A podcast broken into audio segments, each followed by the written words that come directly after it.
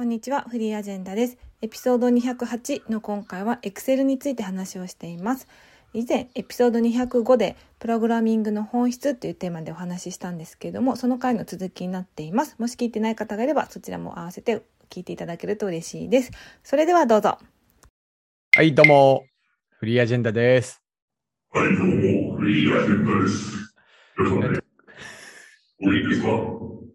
今日の例は何ですか？山本さん。すいません、ちょっとあの、犯罪者の人が紛れ込んじゃったと思うんですけど、えー、うんちょっと怖いな、この人。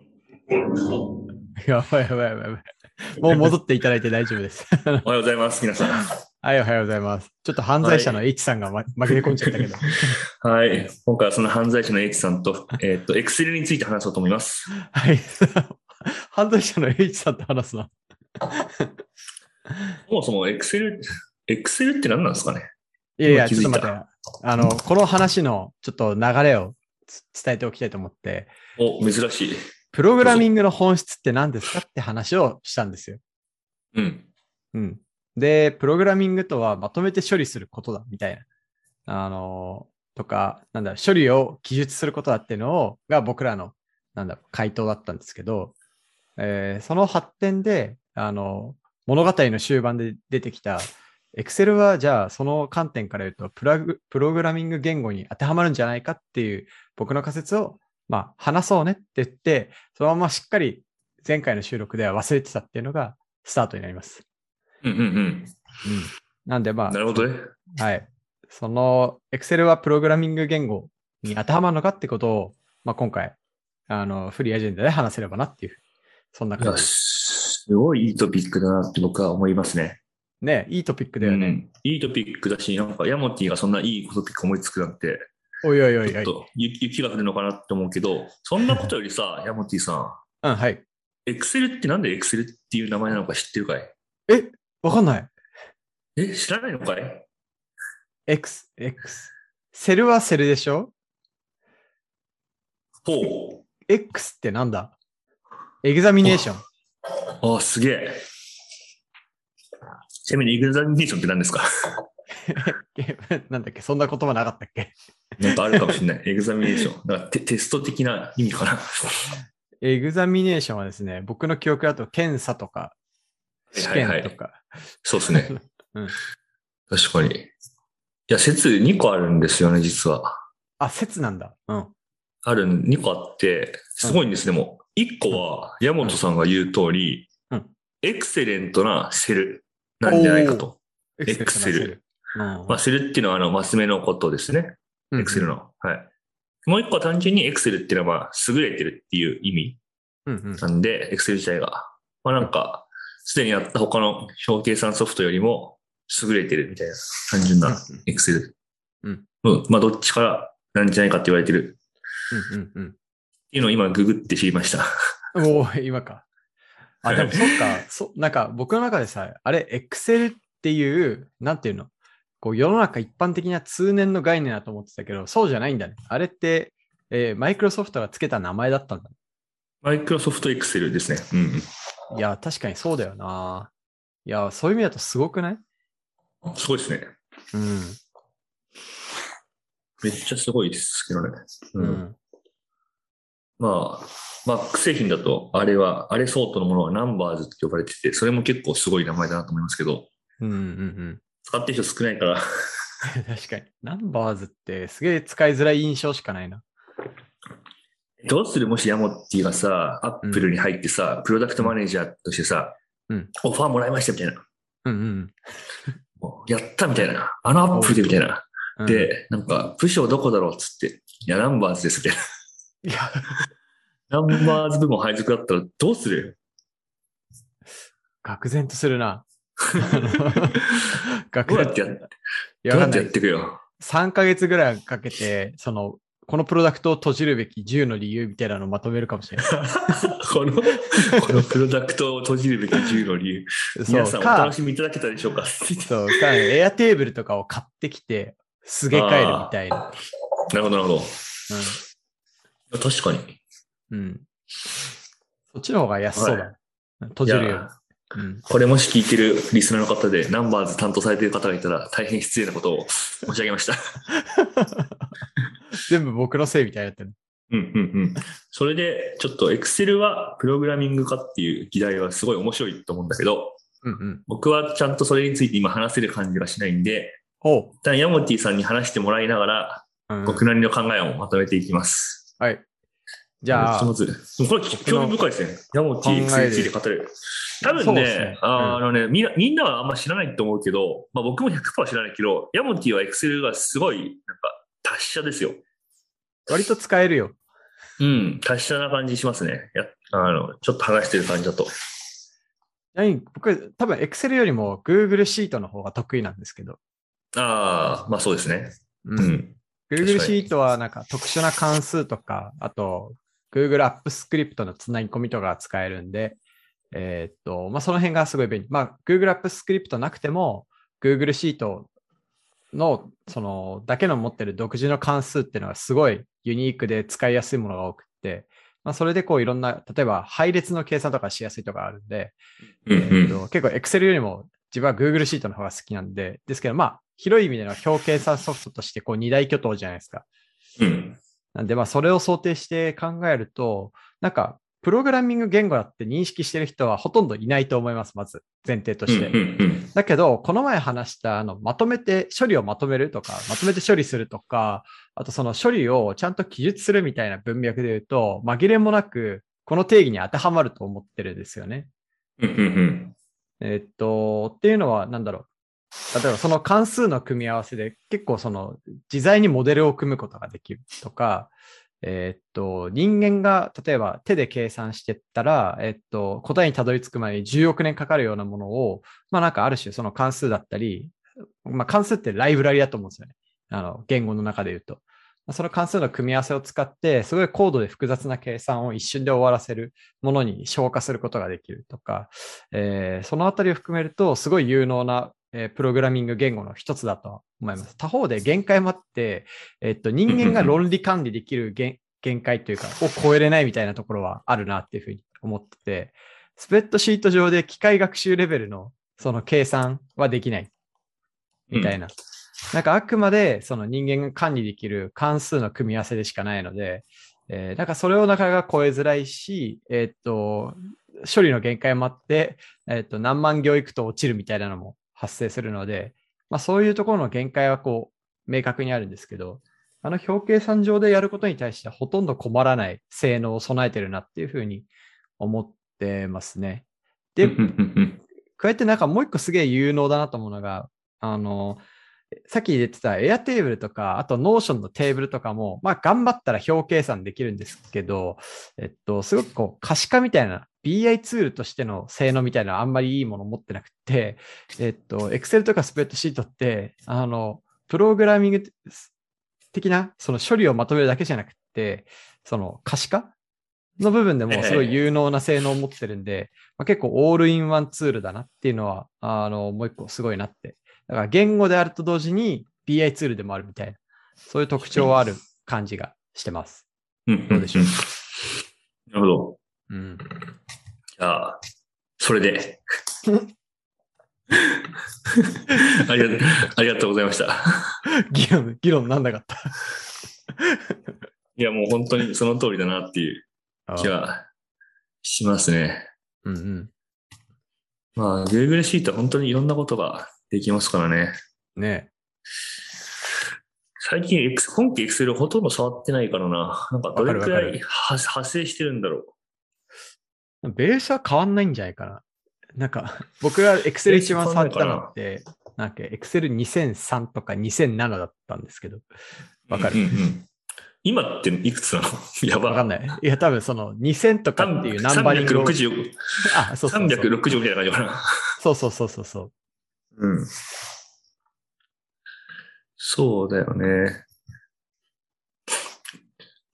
2003、2007。え、でもさ、2003とか2007ってあれ、だからアップデートされてたってことだよね、今思うと。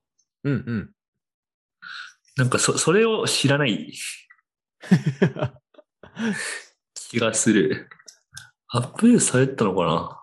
で自分の記憶だとでも2007とかでもう普通にインデックスとかマッチとか使ってた記憶があるんで、インデックスとかマジとか使ったんですか？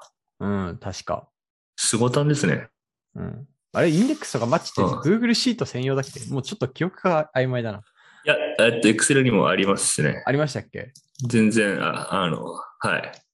ありよりのありですね。そうっすよね。使ってた記憶があるんですよね。はい。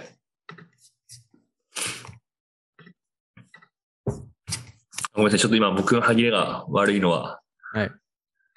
ななんだろう。あの、作ったエエクセルを見たってい 自分が作った Excel を見てた。う、はい。的な、あれですね、はい。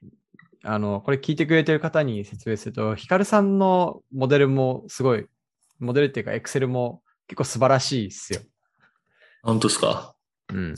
ああ、そうでしょうね。うん。うん、まあなんか BI ツールのように扱ってくれますからね。モデルであると同時に BI であるみたいな。はいはいはい。まあそうですね、ちょっとじゃあ僕の考えを話すと、はい。いいですか？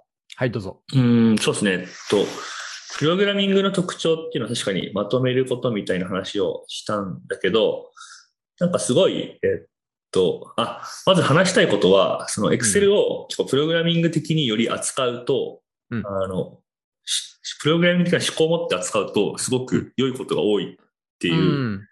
意味で、結構やっぱエンジニアとかが普段持ってるこう流儀とかにま学ぶものがすごいあるなとは思うん。うん。って、で、えっと、まあ、プログラミングってまとめることっていう本質もあるんだけど、すっごい簡単に言うと、なんか A っていうインプットを入れると、その A っていうインプットに対して中でこちょこちょこちょって計算をして、うん。うん。まあ、B っていうふうなその答えを返すみたいな、うんあの、ものっていう、まあ、すごい簡単な定義、定義というかそのうん挙動だよね。まあうん、それがすごいちっちゃい計算だと単なる関数だし、うんまあ、それはすごく複雑なことができるやつが、まあ、クラスみたいな感じでうん、それめっちゃまとめると API みたいな感じになるんだとは思うんですけど、うん。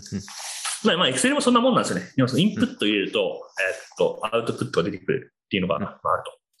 で、えっと、なので、インプットを入れると、プロセスがあって、アウトプットが出てくるっていう話なんですけど、多分、あの、エンジニアの流儀として、そのインプットとプロセスをめっちゃ分離して処理、うん。うん。管理しておくっていう習性がすごい強いと思うんですよね。うん。うん。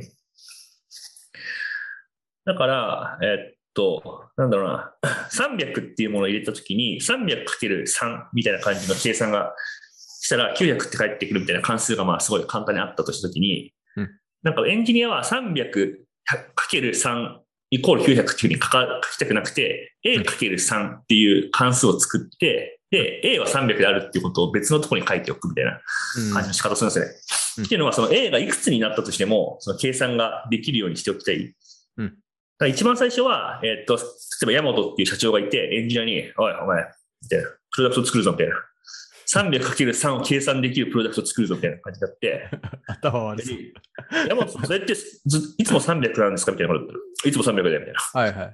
300×3 が計算できたら便利だろ、みたいな感じで、うん。作るんですけど、エンジニアは、いや、山本さん多分あいつ、アホだから、後から300じゃなかったみたいな。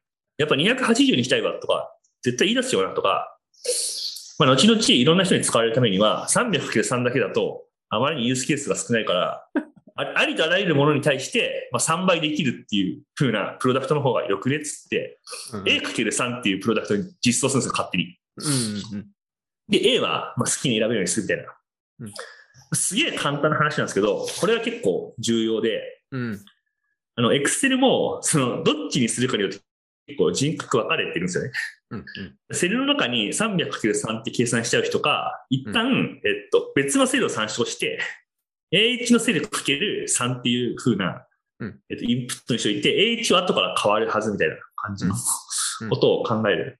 これって結構、極めてプログラミング的な考えだなと思って、うんなんかあの、僕は結構全部そうやってやることをすごく工夫してますね。これまあ、うん言ってると伝わらないと思うんですけど、うんうん。例えば、なんだろう、えーっと、事業予測みたいなのが、まあ、あるとしようと。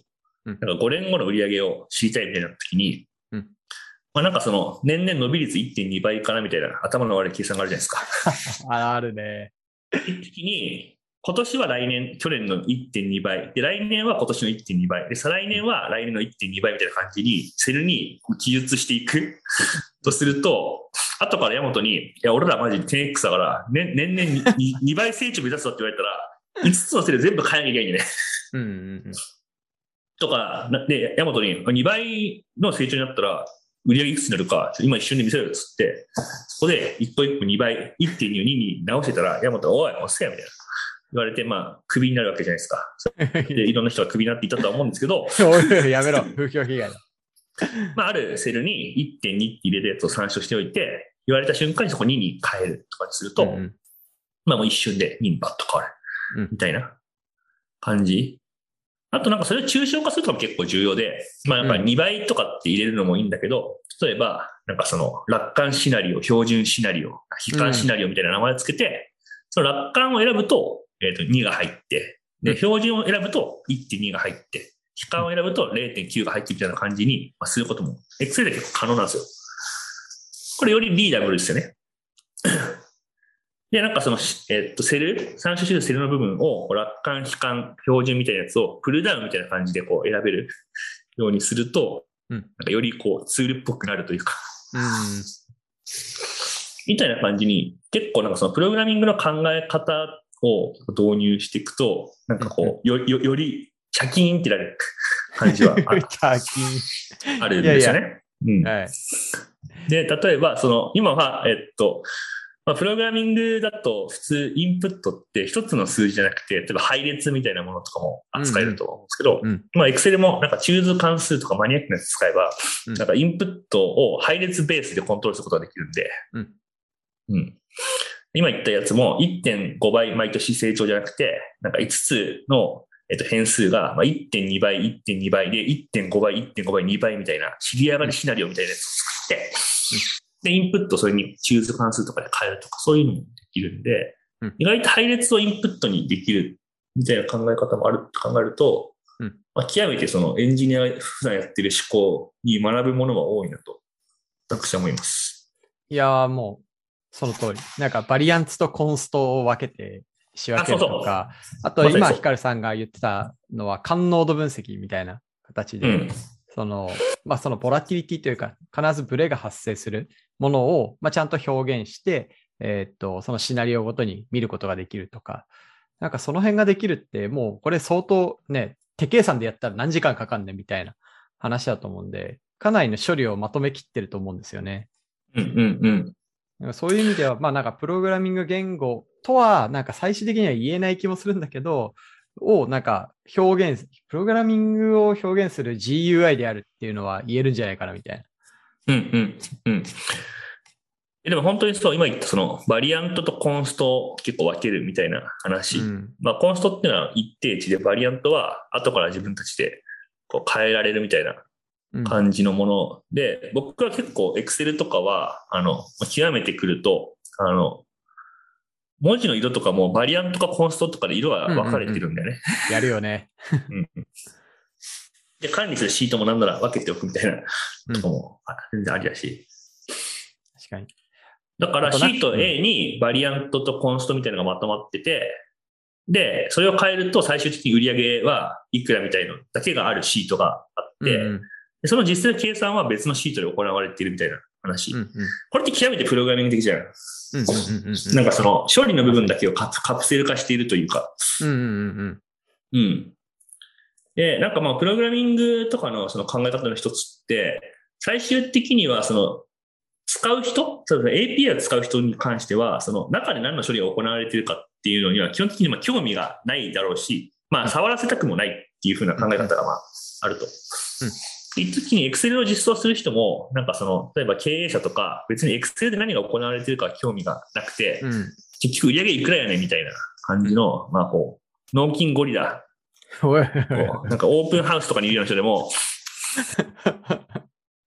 まあそのインプまあ結局インプットこうしたらアウトプットこうなるよねってことだけが興味がある人がいるために、プログラミング、あの、エクセルっていうのは、プログラミングのように処理を隠蔽して作るべきなので、なんかそういう発想は、でも本当にエンジニアに学ぶべきだと思う。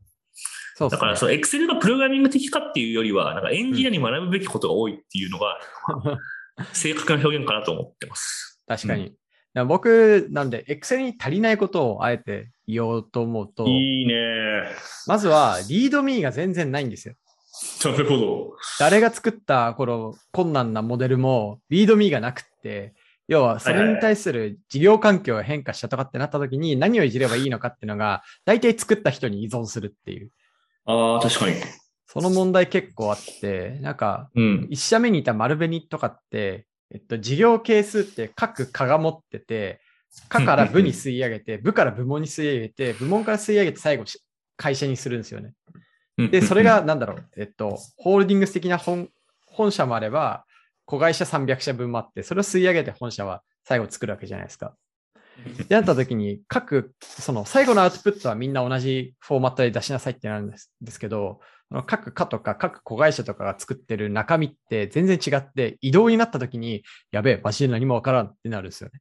っていうので、こう、リードミー全然なくって、新しいその、別の課の API を触るときに全く触れないみたいなことが、すごい起きやすいっていうのが一個あと、あ、はいはい。と変更履歴が追えないっていう。いや、追えるんだけど追えないみたいな。っはいはいはい。ていうのは、その差分ってのをログとして管理する仕組みが中に、要は Git みたいな仕組みが入ってないんで、その、うん。今回この関数のどこをいじりましたか？みたいなのと、その影響範囲はどこだったか？みたいなのって、まあ本当に、えっと、論理的には全てのセルの中身を開けて見ていかない限り気づけないみたいな状態になっているっていう。なんかこの二つは、その今の、なんだ、プログラミングが発展してきた、その中で培われたツルハシ的な概念を持ち込むともっと良くなるだろうなって思った。ああ、確かに。確かに。なんかさ、その、そうそうそう。それも含めて言うと、そのテテストは聞いてないよね。ああ、テストもね、う。そうだね。エクセルってさ、めっちゃ間違い多いじゃん、実際。うんうんうんうん。なんか数字おかしくないみたいな。参照するセル1行ずれてましたみたいな。めっちゃあるじゃん。はいはいはい。あるあるある。う んとか、参照するセルをこう相対参照にしてなくて、絶対参照にしてずれてなんかこうビーって引っ張ったけど、ずっと同じセルだけ参照してましたみたいな。ずっとめっちゃあるじゃん2015年参照しとるやんみたいなね。そうそうそうそう。ずっと2015年みたいな。なんかその間違いに気づくのもすごい難しいんだけうん。むど、ずいむずい。ううんん、でもなんかデータ分析一般に言えるけど、テストってすごい難しいんだよね。あうん。インプットに対して数字が出てきたときに、その数字が間違ってるかどうかって、なんかあ。その、うん。け系統的にイエスもノーも言いづらくて、うんだから肌感的に、え、なんかこんなに成長してる感じなのに、売り上げこんだけしか伸びんのみたいな話とか、うんなんか、売り上げいくらとか出たけど、割り算してみると、なんか、え、でもユーザー一人当たりの売り上げが、なんか30万なんだけど、うんなんか、俺らのプロダクト、シャーペンなんだけど、みたいな。一人、一人シャーペン30万個も買うかみたいな。うんうんなんかそういう結構な、なヒューリスティックな判断を入れないと、その演算が合ってるかどうかがわからないみたいな結構あるけど、でもなんかなんだろうな、そことかは結構課題ですね。確かに。なんかあの、いわゆるソフトウェアのテストってこう V 字モデルっていうのがあって、まあ、テストで言うとユニットテストっていう単体テスト、なんか一つのちっちゃゃい API とか。であとはインテグレーションテストって言って、例えば関数で、えーとこのでかい変数 A と B、で、この A と B も別の API から来てるみたいな時に、それはちゃんと繋がっていいアウトプットが出るかっていう、えーとユニあのインテグレーションテストがあって、最後総合テストって言って、えっ、と、まあ、このモデルがちゃんと動いてるかみたいな。こう、このレイヤーがあるとすると、なんか Excel 作るの上手い人って、ユニットテストとかがちゃんとしやすいようには作ってるなと思って、ほうほう。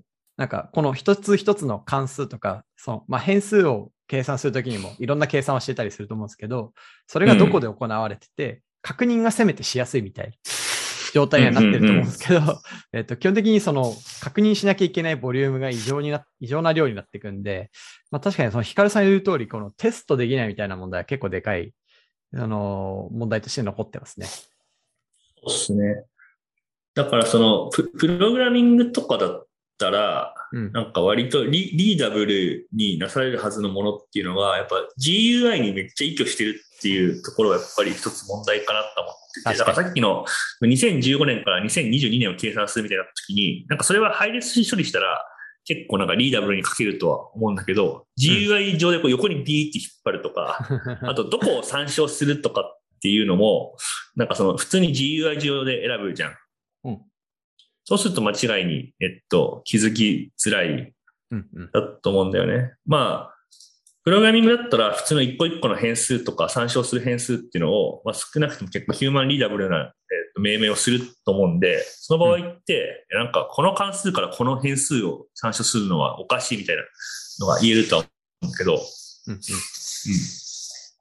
なんかそれが一行ずれるみたいな、GUI だとなんか気づきづらい。だから、なんだろうな、その和菓子クラスっていうものが、生クリーム変数を参照するわけがないみたいなことが、まあ、プログラミングちょっとわかるんだと思うんですけど、ざっくり言っちゃうと。でもなんかその、Excel だと、1行目は生クリームで、2行目はあんこで、で和菓子の計算するのに生クリームを参照したっていうおかしなことが、なんか1行ずれてたっていう、見た目の世界で起きるから気づきづらいんだよね。うんうんうん。確かに。確かに。まあ、和菓子に生クリーム入れる人には、本当に今、失礼なことを言いましたが、生、なんかクリーム大福とかあるけどね。クリーム大福とか和菓子じゃないし。確かに今ね、カシアの子孫からすると、あれあんなもの認めてはいかんみたいファッな。ファックです。ク。やば、これ YouTube に載らないかも。はい。P ですね。はい P です。いい。ははいい。まあそんな感じですかね。そうですね。はい。いや、なんか思いのほか盛り上がりました。ありがとうございます。はい。では、今回は Excel について話しました。はい。和菓子万歳。バイバイ。はい、皆さんいかがだったでしょうか？そういえば余談なんですけども、えーヤモティがえっとメルカリにいた時私がままずどうやってヤモティを認識したかっていう話になるんですけどヤモティですね当時あのガスについてめちゃくちゃ詳しいあのマニュアル分かりやす私でも理解できるようなマニュアルを書いていてそんなマニュアルをもとに私ガスを設定したんですよね。でそれの感謝を伝えたくて確か DM をしたような記憶があります、まあ、当時からも結構そういうガスとかエクセルとかスプレッドシートとか使ってたんだなっていうのを聞いててそれは思い出しました。はい。では今日もお聞きいただきありがとうございます。次は木曜日更新ですのでまたそれまでお待ちください。ではバイバイ。